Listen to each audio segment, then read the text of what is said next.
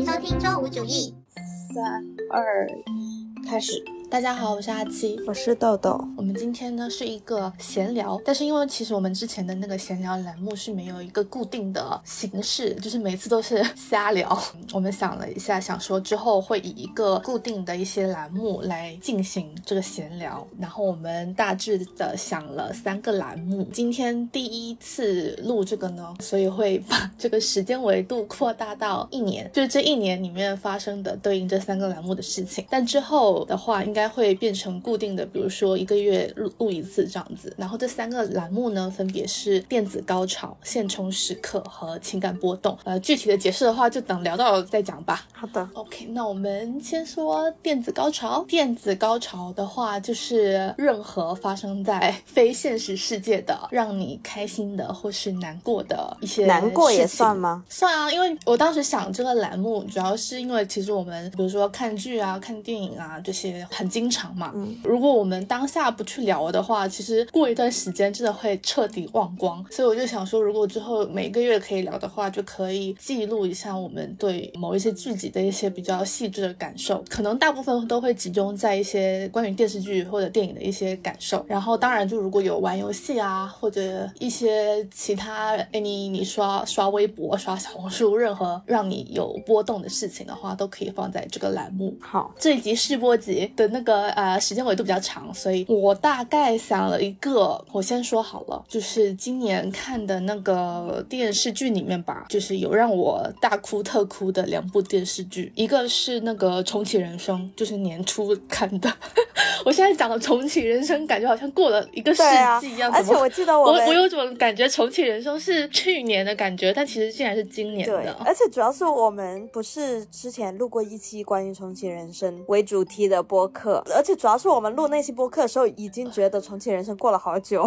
结果其实是今年，我看了一下豆瓣，是今年四月份的事情。天呐，也没有很久。我有一种是什么去年年初的感觉。我也是。对，反正就是我记得我当时看那部剧是中间一个部分是播那个未闻花名的那个 BGM。我好像上次在那个单独聊重启人生的那集里面也有提到这件事情，就是那个 BGM 一下我就很难控制住自己。那一段剧情上。面的话，其实就是安藤英演的那个女主角，然后和那个呃另外一个也是在重启人生的那个女生，我忘记名字了。他们应该是第七集的结尾吧。他们坐在他们常去的那家餐厅，然后和另外两个女生相遇，结果大家只是寒暄的点头，但其实他们曾经是非常要好的朋友。然后当时就是背景音乐一直都是为我花名的那个 BGM，那一段我就哭的超惨的，一直一直在哭。对，嗯。然后还有另外一部让我大哭的。是那个有生之年吴康仁主演的一部台剧，在 B 站也可以看，我觉得那部还蛮好看的。如果你有时间的话，可以看一下。里面也是一个啊，这个剧透不知道好不好，反正但是也是有一个人物去世了，然后我真的大哭特哭，我哭了可能有一集吧，就是因为那一集就是在讲那个人物去世的事情，然后我就从头哭到尾，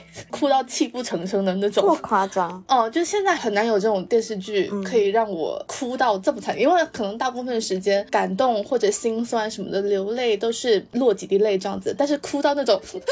抽泣的那种，已经很久没有过了。所以我当时也稍微有点吓到。其实我后来想想，我也不太知道为什么自己会哭成那样子，感觉也不是说特别怎么样的一个剧情吧。我感觉每个人哭的点有一点 personal，那个特别戳你就会对。然后我觉得可能也看你当下的那个状态，就是你可能你当下当时正在经历了什么事情，导致你和这部剧里面的。那个人的去世让你特别有感触的话，就是会让你哭的比其他时候更惨。嗯，对，这个大概就是这一年里面电视剧里面给我带来比较波动比较大的一个东西。我想了一下，我在那个重启人生好像就是没有到大哭，可能有一些感动的地方稍微落泪，但是在我印象中是没有大哭特哭的时候。但是我也觉得那部就是拍的拍的挺好的。是我刚才在翻我的这个豆瓣，因为我在我记忆中好像没有哪部让我哭的比较惨。如果说非常推荐，就是有一点这部剧给我了一个影视的情感高潮吧，就觉得天哪，这部剧很厉害，很喜欢这种。因为我本来打分就比较宽松，我很爱打打高分，对三分以下的我其实很少。要是那种特别特别特别难看到我看不下去那种，就算是那种不怎么样的，我一般也会给他打到三。对，四五是我的长的领域，就不像有些人可能他很少很少打五星。对，然后在我打的不少的五星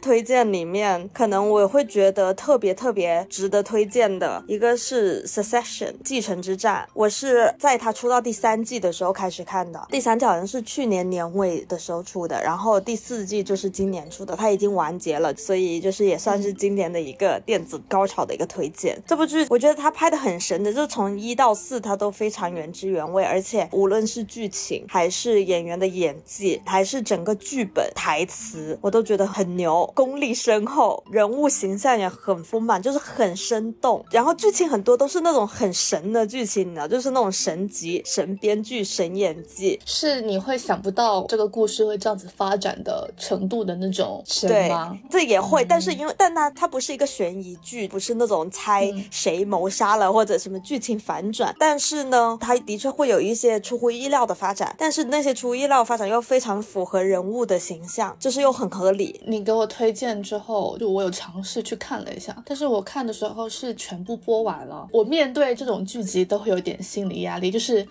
很难坚持下去看。嗯，其实我也会看了一两集吧，就没有坚持下去。我觉得好多这种比较长的高分剧都要去坚持。对对，就是你知道它是个神剧，可能有个三四四五六季这样子，然后每一季可能十来集，你需要一些状态才能坚持下去。而且我感觉它这部剧就是有一点比较渐入佳境，一开始看的时候，可能你要有一点点进入，就是你需要一点时间进入，是不是？对，对我来说它不是很难进入，因为我有看过更难进入的剧，就比如说那个 The Office 那个办公室，我真的很难进入，因为很多人推荐。好，那个我真的我尝试了，可能有两三次吧，就是都以失败告终。那那部剧因为它有十季吧，我看的是美版的。那部剧其实在美国人的心中也是很经典，就是他们也经常用那部剧的 means 啊，就直到现在。但是我第一季的时候就很难受，因为我就是很不喜欢里面的人。哦，好搞笑！我我搜那个 The Office 第一季，我看到我有标，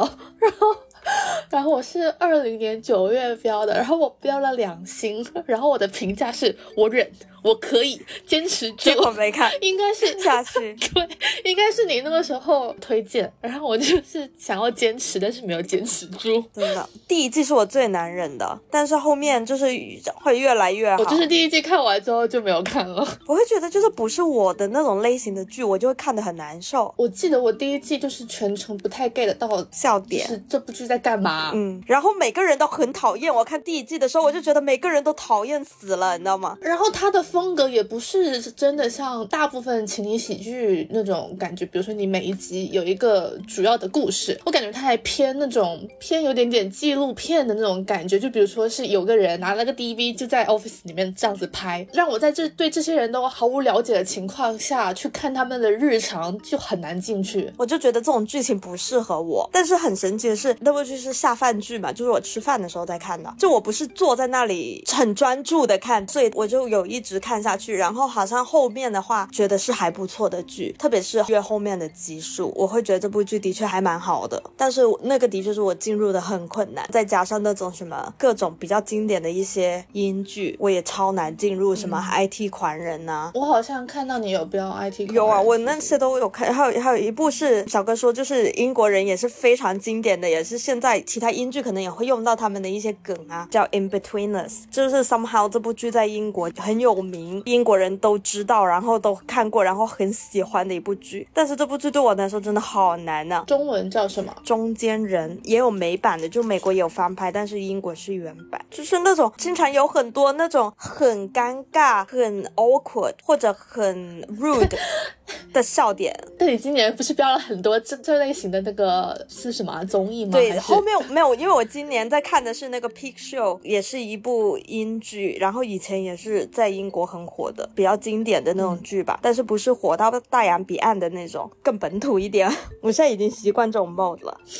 Anyway，但是我觉得这类的剧跟前面说的像《Succession》这种比起来，其实不一样的。《Succession》这种 HBO 的剧是 for 全球观众的，我觉得它的整个进入的点还是会好进入很多了，但是它需要沉下心来看。对，相对《继承之战》和《办公室》第一季相比，我肯定还是《继承之战》更好进入一点。我当时没有看下去的原因，我忘记什么，但我不是觉得它不好看，但我本身就对于这种剧情类的，如果没有一个很吸引我的点的话，就不像那个悬疑类的那种类型，就是我本身对这个类型就是很喜欢。就这种偏剧情类的话，我就是蛮难进入的。但总体我还是觉得是好看。需要一个沉下心去看的一个过程。对对对对对对对，就是如果哪一天状态比较好的话，会选择看这部剧。然后，嗯，另外一部也是特别推荐的吧，《熊家餐馆》，就是那个嗯 The Bear。我已经看到好多人推荐了，我正正正正在认真思考要不要去看这部剧。第一季的时候我没有到那么，我给的是四星啊，就是我没有到那种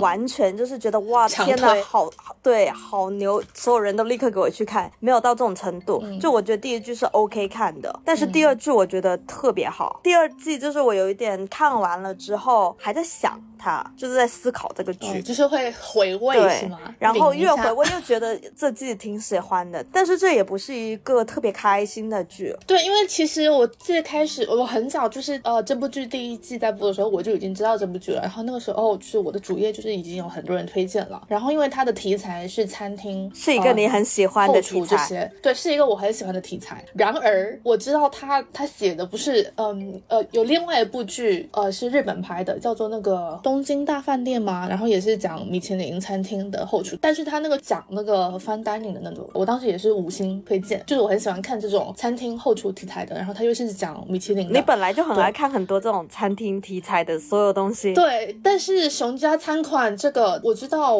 的时候，主页推给我，大家的描述就是已经是在讲说这个后厨有多么多么的 stressful。我就因为我知道，通常这种其实后厨是一个很高压的环境，嗯，然后我其实不太能承受这种高压的剧情，然后我就一直犹豫，所以到至今都没有看，即使是一个我看上去我很喜欢的题材。感觉它第一季的话，一开始进入的时候，你就会感受到很多这种后厨的高压的这种气氛，的确真的 drive everyone crazy 的那种，你真的很难想象有人可以在这种环境下工作。survive，对，就真的好像很难处理，你知道吗？这种情绪。然后到第二季，其实你有点习惯了。就是他的后厨就是那么 crazy，大家都 shout at each other 什么的，就随时都可以情绪崩溃。但是再加上一个，就是第二季它有很多，我觉得是一个拍摄手法吧，很流畅，就是会觉得整个剧情特别精彩。哎，有认真思考要不要去看一下可以也我看尝试一下它还没有完结耶，还有第三季哦。对，但是它第二季，因为第二季是今年下半年播的，所以就是还挺嗯新的。嗯，这个还没有到那种五六季的程度，就是那种五六季已经完看起来结了会比较那种对 对，就是有种心累。你看第一季的时候，就会想到后面还有好几季，加起来可能有五六十集，你要看就会觉得啊有点跟不上。但是这个才现在才两季，感觉还可以。嗯，然后我再多说一个吧，不是剧集，嗯。但是是综艺，就是我之前呃逼着你看的、那个《既然出生就环游世界》，因为我本来就很爱看旅游综艺，以前不是也有看不少那种，你从我们最开始什么看一些什么花少啊，然后还有一些国外的，然后记得我有段时间也很爱看这种人文旅游的，像那个什么《锵锵三人行》啊这种，我就很爱看这种旅游类综艺，最好这些旅游就是不止纯旅游，还能有一些人文向的东西。这一个就是也有就是看到别人在狂推，因为当时第二部就刚出来，看到说跟一没有什么关系，所以我就直接先看的二，我就很喜欢。一个是奇安八四，他旅游的这个方式就很神奇，可以比 local 还 local，它可以瞬间 adapt 当地的当地生活方式，然后完全没有嗯那种 cultural shock 或者那种困难呃，对于艰难条件的那种不习惯吧，就我感觉它很神奇，所以它整个旅游的行程就不像是普通旅游，可能走走景景点什么的，它可能还会 involve 到很多那种当地的习俗啊，当地的人与人之间的这种交往的这种情感的那种碰撞吧。里面还穿插了很多很搞笑的部分，所以就是对我而言，这个综艺就是有一些人文上的东西、文化上的东西可以看到，就我没看过的那一些世界，因为他们去的地方都还挺远跟挺神奇的。就第一季去的是南美嘛，然后第二季去的是印度，就是我觉得是大家要旅游的话，不会第一个想到要去旅游的地方。不是特别大众的旅游点。然后他们最近已经上了第三季，正在播，好像播到了第五集吧。然后这一季是去非洲的马达加斯加，我觉得这一季也很精彩，也是那种很多匪夷所思的事情发生，然后也遇到了很真诚或者很好玩的人，然后也有很多搞笑的点。对我觉得齐安他那个旅游方式，就如果以现在流行的说法的话，就是一个超级无敌百分百 P 的人，非常的即兴，没有规划，对，完全没有规划，他就是非常的随遇而安。我觉得有点韩国版的旅游的 John Wilson 的那种感觉，嗯，就是脑回路其实挺神奇的。是看这个综艺的时候就会觉得很爽，可以拓宽你的认知。嗯，然后另外一个你刚刚也有提到，就是很搞笑的那个，因为我已经很久没有看综艺看到爆笑的程度了。然后我也是，我觉得就是因为因为齐安这个人总是会有一些奇怪的化学反应发生在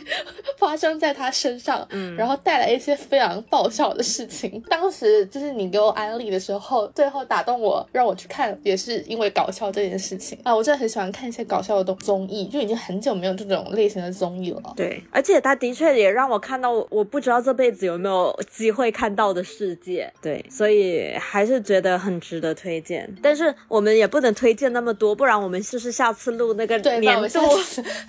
年度。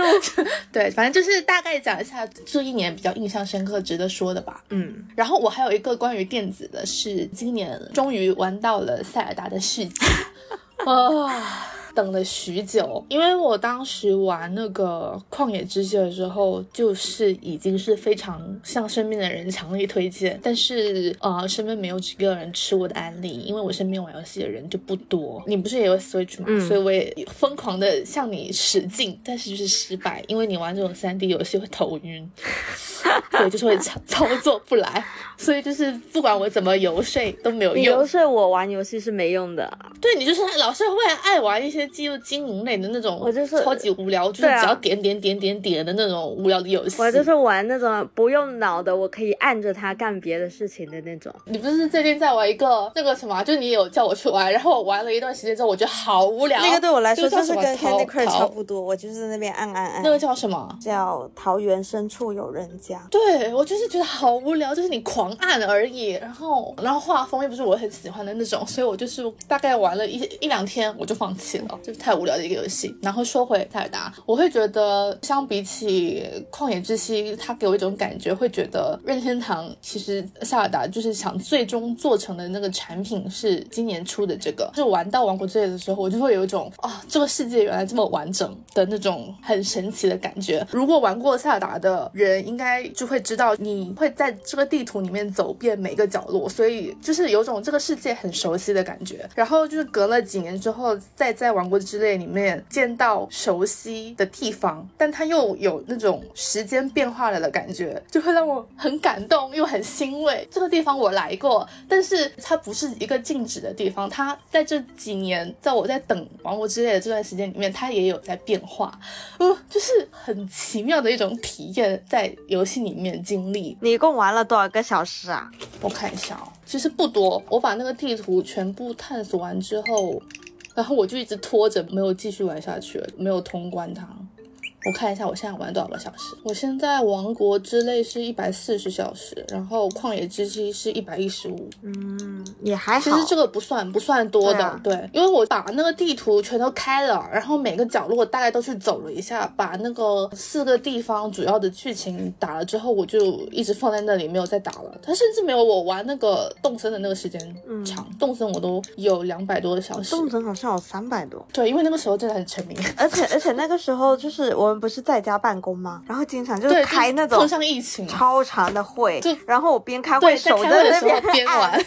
我也是，因为它也不需要动脑，你对啊，一就是些在按。一些机械的操作，所以，就是它的时长就很长。但我现在已经不打开了，你你只要一两天不打开，之后就再也不会打开。我也是，就是某一天突然 drop 掉了之后，就再也没玩了。对，就很难再重新去拾回。我后来有，因为我当时 drop 掉了之后，那时候才几月份我忘记了，就二零年的可能三月开始，不知道玩到五六月这样吧。然后不是就 drop 掉了嘛？然后当时冬季的时候，我还有把它拿回来想玩，因为它当时出了很多那种圣诞的家具什么的、很多，然后我就拿回来玩，但是就根本无法进入，玩了一下又忘记了，就就立刻丢掉因。为就是你会觉得中间没有玩的这段时间，已经发生了很多事情，对你跟不上了。对，然后就让我就跟那个看电视剧是一样的，就是你知道后面有发生很多事情，面对这么庞大的信息，你无法处理，不想就再继续把它了。对对，就会把它搁置放在旁边。说来也是有点遗憾，因为在我们没有玩之后，知道动森还在继续丰富它的玩法。嗯，我那个时候停下，但它后面再丰富的那些，就是我没有玩到，但是我又有点，就是又有点难以不想再去重重拾拾去，对，不想再重启，又觉得啊，稍稍有点遗憾。如果当时再坚持久一点的话，就可以都玩到了。好，电子高潮就讲到这边，这个就是这个栏目大概的感觉。我们后续还会出一期年度回顾的一个电视剧、电影的一个系列，就是我们每年每年都会出的，对。然后我们今年也会出，有想要看我们推荐的朋友，可以到时候关注一下。对，好，下一个下一个栏目呢叫做现充时刻，就是讲一些我们在现实生活里面开心难过的事情。对，如果这个如果按年度来算的话，今年你应该有非常多很现充的时候吧？因为你今年现充生活过得很丰富。对，总结下来看，就是可以归为两个大类，就是一个是旅游，还有一个就是和各种人见面。但是你一定要选一两个大的，就是不能我所有的旅游都是我的放到这里说，对，就可能是某一次嗯旅游跟某一次跟谁见面这样，让你觉得特别特别开心或者特别特别值得分享的。嗯，我想的是，kind of 是一个类别，就是我们后半年比较常发生的线下聚会。因为我已经很久就是没有跟一群朋友线下聚会，是真的就是聚会的那种聚会啊，嗯不是什么吃个饭啊、唱个 K 呀、这种、嗯这种见面，而是就是大家真的聚在一起，就是从吃饭到游戏，对对，有一个大概的主题，就是我们这次相聚在一起是要干嘛的这种聚会，就让我觉得啊，好爽啊！因为 就是会让我觉得啊，现充好快乐。你你你记得我以前也有跟你聊过这件事情，就是我经常很羡慕可以嗯一群人一起玩，因为我很喜欢。但是我们以前的话，这种机会就比较少，就我们今天都是三三两两这样子，很少会有那种一大群朋友的。我因为我是特别特别喜欢一大群人一起玩的那种感觉。其实像上年什么的，之前不是有提过跟小哥的那些朋友们嘛，经常会有一些喝酒相关的活动，也会有一些游戏什么的嘛。然后我跟里面的有一些人也玩的挺好的，像之前就有一些这种频率，我会觉得哦这类的活动我也觉得挺好玩的，因为可以玩玩游戏啊，然后一起聊聊天啊什么的。但是因为不是今年下半年开始，很多人都去了上海嘛，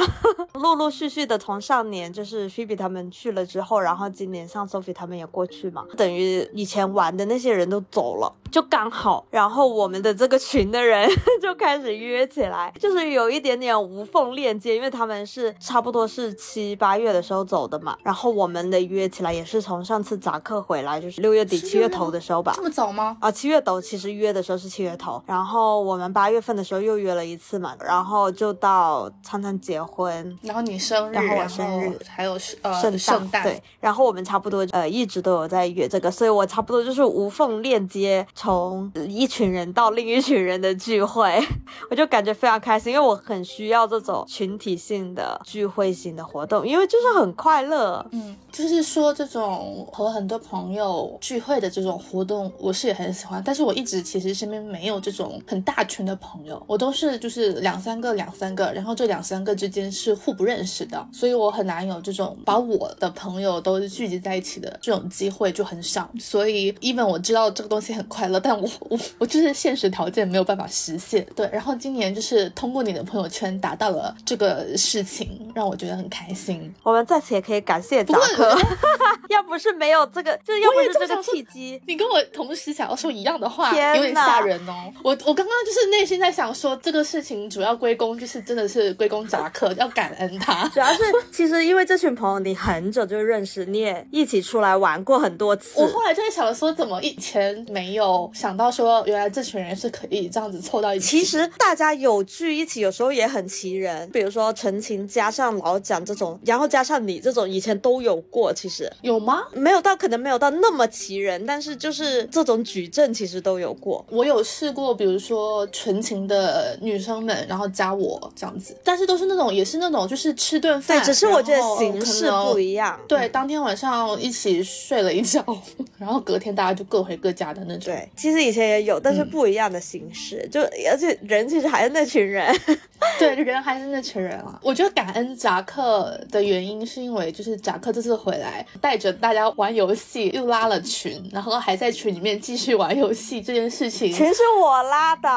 我我我知道，但是就是你要在群里面继续玩游戏这件事情，还是要归功扎克带起了这个风波，让大家从线下延续到了线上，大家各自上班的时候还在疯狂的沉迷玩游戏这件事情，而且如果然后才奠定了这个如果不。是扎克回来的话，一般就是没有一个名头会去聚集那么多人。对对对对嗯对，而且我觉得也是因为扎克很久没有回来，对，然后这一次才能那么齐人，把所有人都叫都叫到了。嗯，对。然后我们现在这一个小群体，经常可以快乐的聚会，让我们的现充生活非常快乐。对，就是今年让我觉得现充真的很美妙的一个时刻。嗯，那在这点上，我应该跟你都是一样的。嗯，你有其他的要说的吗？另外的应该就是旅游相关的，其实像跟你一起去巴厘岛的那次，还是算是近年来的旅游里面比较快乐的。我们也是时隔很久，对是在一起我们很出去旅游对这样子。然后我们的行程其实也挺 chill 的，嗯，伴随着一点不顺利，但总体还是顺利的。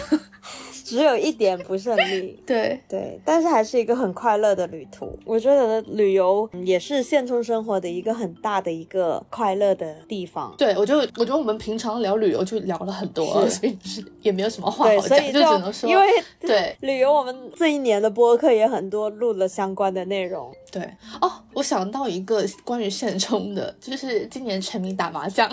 啊，真的好喜欢打麻将呀。我觉得麻将真的线下打会好玩很多耶。对啊，所以就是我放在现充嘛，我没有放在电子高潮那个里面啊，因为我们也经常打那个线上麻将，但肯定还是线下的麻将更好玩啊。但是你有打很多吗？有那个手感我感。觉也好像约的没。就是没没有对啊，啊就是没有让我真的有哪一次让我真的打到爽，就只有我，比如说我回老家的时候，跟我那些亲戚打的时候会打的比较爽。但你记得以前就是大学的时候，我有几次跟倩倩他们，我有打过通宵过，天哪！但我我不记得你们有通宵这么夸张。也没有到通宵，但可能有打到什么两三点、三四点这样子的。从我其实从那个时候开始，就是觉得线下的麻将是很好玩的，但是那个时候没有今年玩的这种快乐的感觉，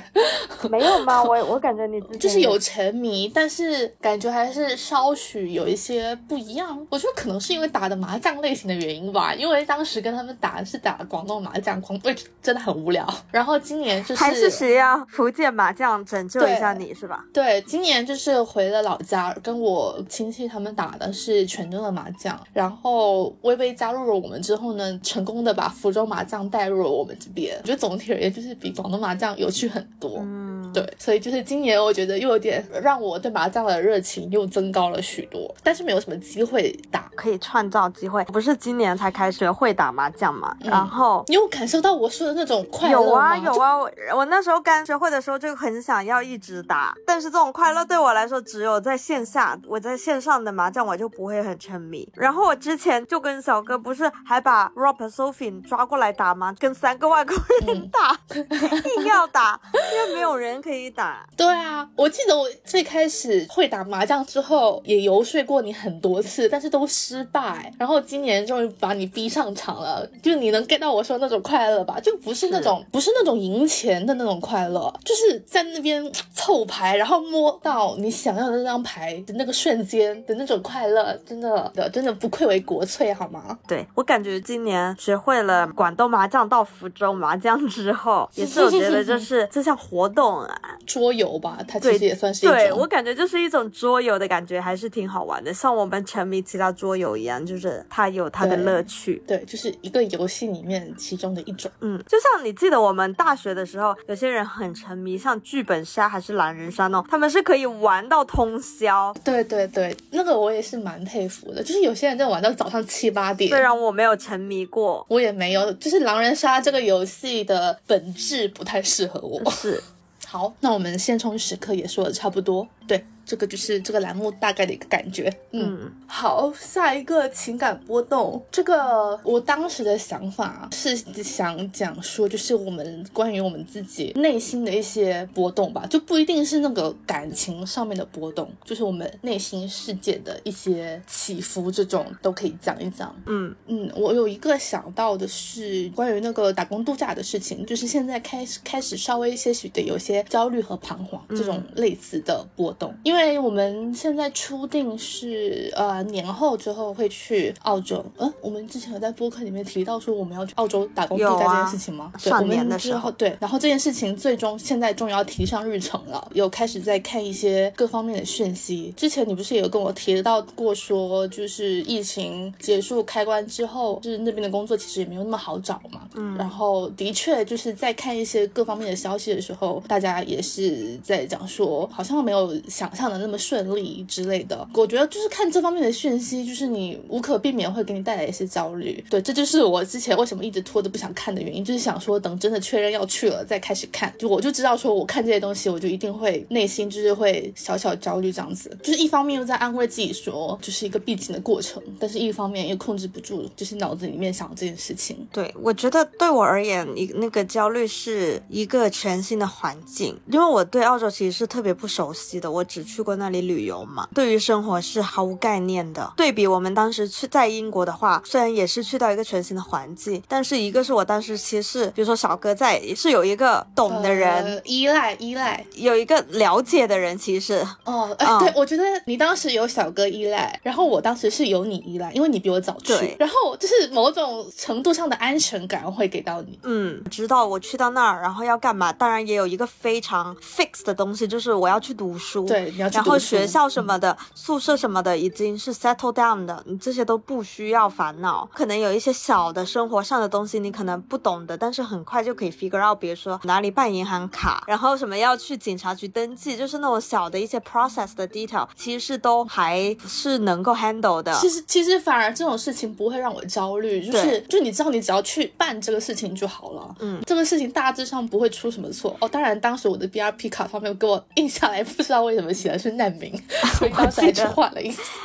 而且而且这件事情对我来说，我觉得另外一个是，我觉得我对英国会更熟悉一点，因为我不是当时读了一个暑期课程嘛，就之前啊对。然后我 kind of 在那里是有生活过短期一个多月的，然后那一个多月对我来说是更倾向于生活多过旅游，我觉得是完全不一样。小小的经历。对，因为我每天去那里，然后每天搭地铁，这个感觉是我我的确在那里生活了很短很短的一段时间，所以我去到那里是。非常有熟悉感的，但是澳洲对我来说就是纯纯旅游去过的地方。我的旅游还是跟团的，而且我当时是澳洲、新西兰一起去的，所以澳洲就是走的很匆忙。虽然去了很多地方啊，当时是悉尼、墨尔本、布里斯班、凯恩斯，就是那个大堡礁那边就都去了，就没有去什么西澳什么的。在澳洲也算去了好几个地方，但是就是非常的走马观花的那种。我觉得我对这个国家还是非常非常陌生的，我只去过它的景。景点而已，仅此而已。所以，比如说它一些些主要街道啊，然后他们的生活习惯啊，这些都是几点关门。然后他们有什么 bank，就是他们 bank 的名字是什么，诸如此类各种。然后他们租房的 process 啊，什么就各种的，其实完全不知道。我们都要提前做一下功课啊，然后去到还要去 find out 的一些东西。所以，我对我来说就是非常非常多的未知。所以，在这个层面上，我也是觉得挺焦虑的吧。但我觉得就是反。而这种生活方面的这种我还好，我觉得我主主要的还是工作的事情吧。就比如说你刚刚说我们去英国的时候，其实是已经确定好是读硕士的情况的话，不会有那么多迷茫。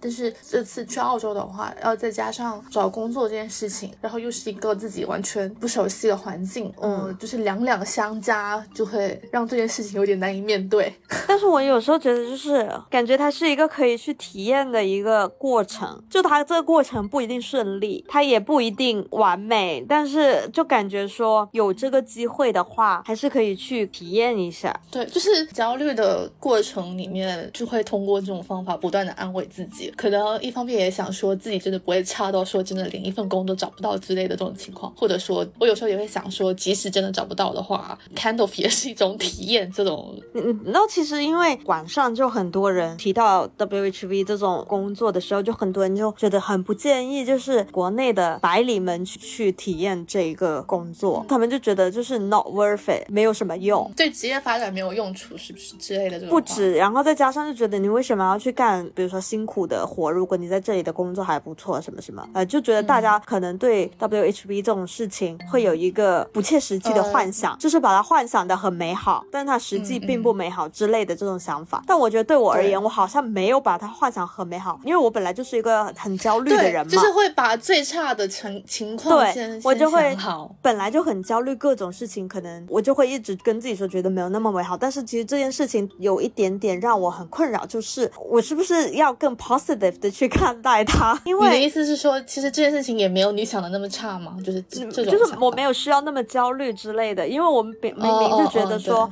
有退路，就我明明就给自己想好了退路，我不知道为什么我还要那么去焦虑它，但是我又会觉得特别焦虑。再加上在一些社交媒体上之类，其实有很多人他有非常多不同的生活方式嘛。社交媒体上的人有一些就是也经常会全球的旅行什么的，或者走到哪在哪打工之类，就大家看起来都觉得特别特别羡慕这样的一个生活方式。当你有这个机会去让你去尝试的时候，又会觉得啊，我是不是做不来，或者哦，我是不是没有办法完成这之类的，我就觉得有一点点就是心态上没有给到太悲观了，是吗？充分的自信，我觉得就是你可以考虑到 the worst case，但是心态上可能 positive 一点会更好。就我自己是这样想，但是因为我个人性格原因，本来就是很焦虑的人嘛，所以就一点难以避免这件事情。对，我觉得总体上是是差不多的。我和你就是也是会设想一些特别特别差的情况。我觉得主要就是不想要让自己想的太美好，然后去到之后发现啊，怎么不是这样子的？很多现在线上的帖子就是的意思，就是很多人其实想的特别美好嘛，但是实际不是这样的情况。对，而且就比如说之前在说去澳洲，比如说做一些农场类似的那种工作的时候，其实我当时也没有说觉得说哦这种工作有多好什么的，就是其实内心知道说这种工作一定是很辛苦的，但我反而会焦虑说自己找不找得到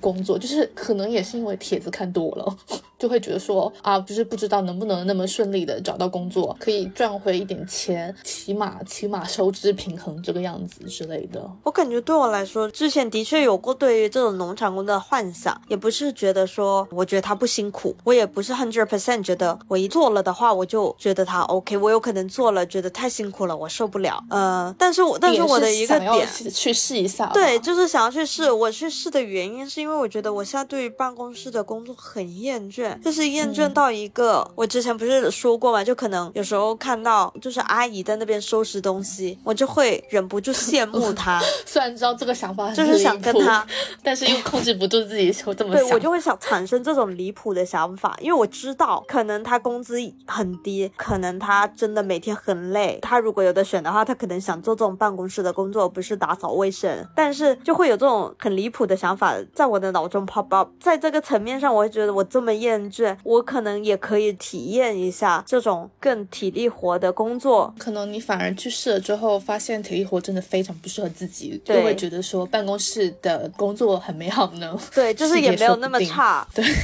这种 感觉就是能找到其他的方式安慰自己。是的，不然的话，继续办公室的工作其实很困难，因为我的身心太疲惫了。嗯，而且还有很长很长很长的时间，就是不是说你现在在工作个五年就可以了，是还有很长很长的时间到退休就不是是对啊，不是可以。就是告诉自己坚持一下就好了。对对对对对，不是让自己撑一下就可以的事情，是之后还有很长一段时间的工作要应付，需要找一些可以让自己坚持下去的东西吧。就如果你通过做农场的事情，或者在这个期间找到更适合自己的话，那很好。但如果发现这些东西通通都不适合自己，通通都太累的话，可能反而会让你体会到坐办公室真的很爽。嗯，不过我的确有刷到那些帖子，他们是很 enjoy 从农场的活，因为他们是一个像 INFP 这种人，他们就觉得办公室活非常内耗，农场活虽然很累，但是很快乐。类似我之前想的那种，下班之后完全不需要再操心你上班时候发生的事情，就是你下班就是真正的下班，所以就是想尝试一下，看自己体力上能不能坚持得住。但不过说真的，这种钱也是年轻的钱了，趁你的身体还能坚持得住的时候，虽然可能有些人现在的身体也已经坚持不住了，你说办公室吗？还是农场？不是呃农场我觉得办公室也是吧。现在的办公室活 是吗？九九六，你叫老年人哦也是坚持一下九九六。那是这么说没有错，但如果不是九九六的办公室呢？就是虽然说很操心，但是起码按时下班，或者说加班不那么严重。我不确定很操心的工作会有加班不那么严重，嗯，对，的确这两个很难分割开来。对，要不然就是真的是比较不操心、很清闲的那种，可能也有，或者有一些很少的这种工作，说不定工资还高，很少很少。但是，一般这种工作就是可能工资就比较低这样子了。但是也有不少那种工资低还操心还加班的。嗯，哎，我今年有一个新的感触，嗯，暂时先放在这个栏目里面讲吧，不然我也不知道要放在哪个栏目里面讲了。嗯，就是我在开始在认真思考，就是比如说我活下来的话，真的需要那么多钱吗？就是好像不太需要。但我又有时候又会觉得说自己这么想会不会有点太高高在上了？但是好像好像我物欲其实不是那么强，就是如果我干一个非常简单的活的话，好像也能勉强生活下来。但我觉得这个其实也蛮合理的吧，就因为很多就是个人选择嘛，因为很多消费跟物欲都是被制造的嘛，它不是一个必须的东西，太多东西不是必须了。买什么名牌包啊，我觉得都不止。名牌了就是如果你真的只要想要一个包的话，比如说你一个帆布袋包，能不能完成你的需求？还是就算是一个两百块或者五百块的包，对我就是怎么说呢？它可能只是为了一个搭配，那搭配这个也不是一个生存需求，就是看你的需求到哪一个吧。那如果你真的降到像马斯洛里面最低层的话。是的确，就是我觉得这是一个生活方式的选择，嗯你的确也没有可到那个地以保持步低需求，我在想，就是兼具我心灵方面的满足的情况下，好像我也不太需要真的赚特别多钱。比如说，大家可能会觉得说，在内地，比如说工资可能两三万、四五万的话，就是可以过得很好了嘛。然后我就是在想说，因为我觉得，如如果你要做到四五万的程度的话，是真的要很拼很拼。一方面，我觉得我可能达不到那个水准；另一方面，会觉得好像就是我现在的生活也不太需要我去赚说那么多的工资。其实我觉得我妈也经常是这么想，就是她总是觉得，就是你有一个工作，当然她会家长还是会觉得有工作会比没工作更好。她觉得有工作你还能不脱离社会什么什么。虽然对我来说，如果我能不工作的话，对对对我也可以不工作啦。但是她会更想要，特别对他们来说，就是女生这个身份啊。嗯，是跟男的不一样的，她觉得女生的话不需要而不应该那么拼对，男生拼什么的很正常，但是他觉得女生反而不要这么拼，他觉得女生这么拼就不能照顾家里了。但当然，我不是说这样的一个思维是我们现在所说的一个正确吧？啊，对，就是陈述你妈妈有这样子的思想。对，家长的确会是这么想的，这是他们的一个想法。对他们对我的期望不是我赚很多钱，而是我可以找到一份正常的工作，然后可以有一个幸福的家庭。嗯，就是我觉得我我爸妈 kind of 也是这种想法，就是觉得我不需要那么的拼，但是他们的出发点不是说我要有一个家庭还是怎么样，但也是觉得说女生不需要那么的拼，那么的有担当，然后赚那么多的钱。当然有的话很好啦，但是但是如果没有的话也无所谓。反而就是我爸的话，就特别会觉得说我弟应该要那种有传统的男生的那种感觉，呃，很拼啊，很有担当啊，然后很会社交啊这种类型。你弟就不是 这种我弟，完全不是。对，对我而言，可能不是一个男生女生的区别，是一个个人生活选择的区别。就有一些人，他可能很想要有很多钱，或者他必须要很多钱，各种情况吧。然后对我来说，因为我本身就不是那种很 ambitious 的人，就我性格就不是赚很多钱对我来说应该就是特别困难的事情。对，就是不愿意拼到那个份上。工作以来，其实 kind of 也是很努力的想要去找这个平衡，就是我可以 survive 或者 kind of 去支持我现在的一个消费水平，但是我肯定是不会很拼的去赚很多钱的，因为我知道我的快乐就不在那。对，而且我觉得这个事情就是没有尽头，就是你到什么时候才是一个满意的状态呢？然后我就会想说，是不是我现在就已经足够足够满意了？你还需要再更满意吗？那这个更满意，你又要到什么时候才是更满意呢？对，比如说我小时候，一般来说可能是买新衣服的频率就比较低嘛，就是妈妈什么时候给你买，一般可能是换季的时候会有一些新衣服，然后最多新衣服就是新年的时候，然后那时候我就很期待，很期待新年，因为新年我就有很漂亮的新衣服。就是现在长大之后，衣服什么的，你比较容易能看到好看的，你就给自己买了。觉得现在新衣服就是没有对我来说有这种期待了。然后我可能我现在很少很少买包包，如果如果有一个新包包，可能给我一种很快乐的感觉。如果到一个境界，就是我可以随随便便的买新包包了，那就是我是不是什么时候买一辆豪车让我觉得很快乐？然后就感觉你的一个消费水平，你可以不断攀升，让你快乐的这个点也不断爬升。你以前满足的东西，在你得到后，它就变得不满足了。就是什么样是一个很舒服的生活水平？我觉得每个人的标准不一样。有些人就是他可能活得比较清贫，但是他觉得是没有问题的，就是他是舒服的状态，足够了的情况的话，我觉得就好。而且我觉得对于你来说，你的消费欲望还是比还比我低很多。对。我的消费欲望真的很低，比如说主要的消费可能就是吃喝玩乐嘛，买买衣服。衣服的话，我真的近年就是买的越来越少了。其他的我可能反而真的就是吃上面会花比较多的钱。但是你说吃能花多少钱呢？就是我也不需要吃一些特别贵的东西，就是我的消费欲望没有那么高。我觉得这个应该是还挺多那种，比如说找一些比较不心累的工作的人的想法，就是他可能自己没并没有需要那么多钱，他们就会更倾向于做一些他们更喜。喜欢或者更舒服的工作，我觉得问题是说，可能现在很多人大家很难意识到说，其实自己不太需要那么多的钱这件事情吧。反正就是最近有在想这件事情，但我觉得你这样还挺好的。别人这样还可能要控制自己的一个消费欲望，压抑自己的一个消费，但是你的话，就我就不需要压抑，对你本来就没有，对得天独厚，只能说这么说，你是不是真的可以找一个什么前台什么的工作也不是不行？对。我觉得我下一步的目标就是在内心说服自己可以去找这种工作，就是跟自己看上去跟自己的学历不匹配，但是就是现在这个阶段还会稍微有点在介意说，比如说如果我真的找了这种类型的工作的话，可能要承担一部分的压力，就是比如说你跟别人说你的工作时候，别人都会觉得说啊，你之前出国读书花那么多钱，然后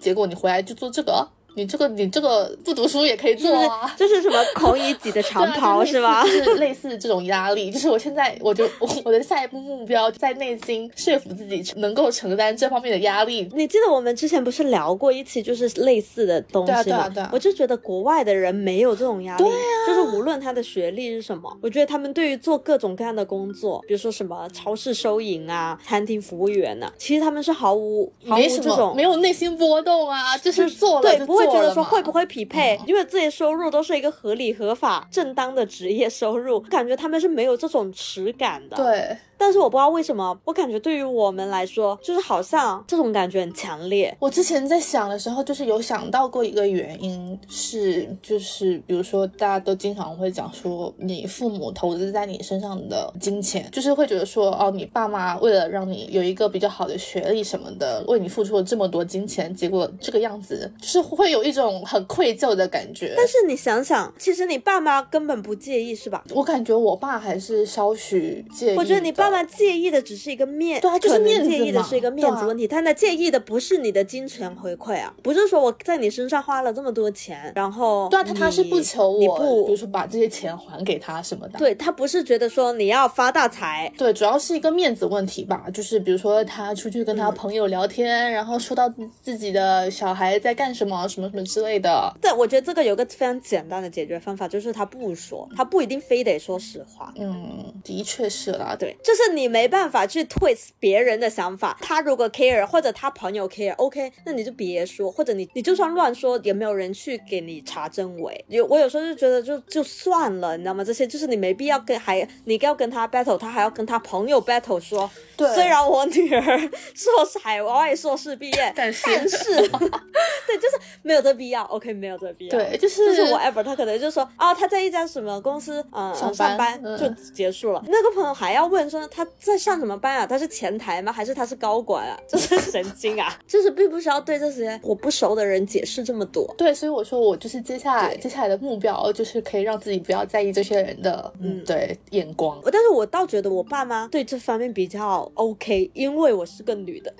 哦，就是我觉得我如果找了一个前台的工作，嗯就是我虽然是研究生毕业，然后我现在在做前台，我觉得我爸妈都可以接受啊。哦，真的吗？哦，我觉得他们可以，他们就觉得我要找一份比较清闲的工作，领一份工资，又能照顾到家里就好。但是在这个前提，可能是我的另一半有能力去 support 这个家庭，他会更希望我另一半去有这个能力赚钱，多过我有这个能力赚钱。他希望我有能力找到有钱的另一半，多过我有能力自己去找到一份赚钱的工作，因为他觉得女生赚钱太累了，就他不想我那么累，还是出于爱了。他会觉得说你要赚的大钱，就是你要付出更多肯定很累。对他不希望我要可能牺牲很多东西，他希望我另一半可以去做这件事情。唉，对，所以我觉得对我爸妈来说，我如果去做一个 title 比较低的工作，就是在他们想象里面不需要受过高等教育的人去做的话，我觉得他们 kind of 也是可以接受的。但是是不同的方向。我知道，我知道，就是虽然看上去就是打一样的目的，但是就是思考的逻辑完全不一样。对，我感觉我妈的话，我不太确定。我觉得我爸是隐隐有在在意，但是他不会明面上给我压力的那种。对，反正就是如果我能内心里面让自己成功，不在意这些人的想法的话，那我就是真的成功了，就是我可以干自己任何想干的事情。嗯，的确。对，希望自己可以达到吧。好，那我们这一期是不是？对，就是先聊到这里。就是以后如果我们有闲聊栏目的话，就是一些栏目的分配，还有一些大致的感觉，就是这个样子。希望我们之后可以坚持。嗯，好，那我们今天就先到这里了，下期再见，拜拜。拜拜。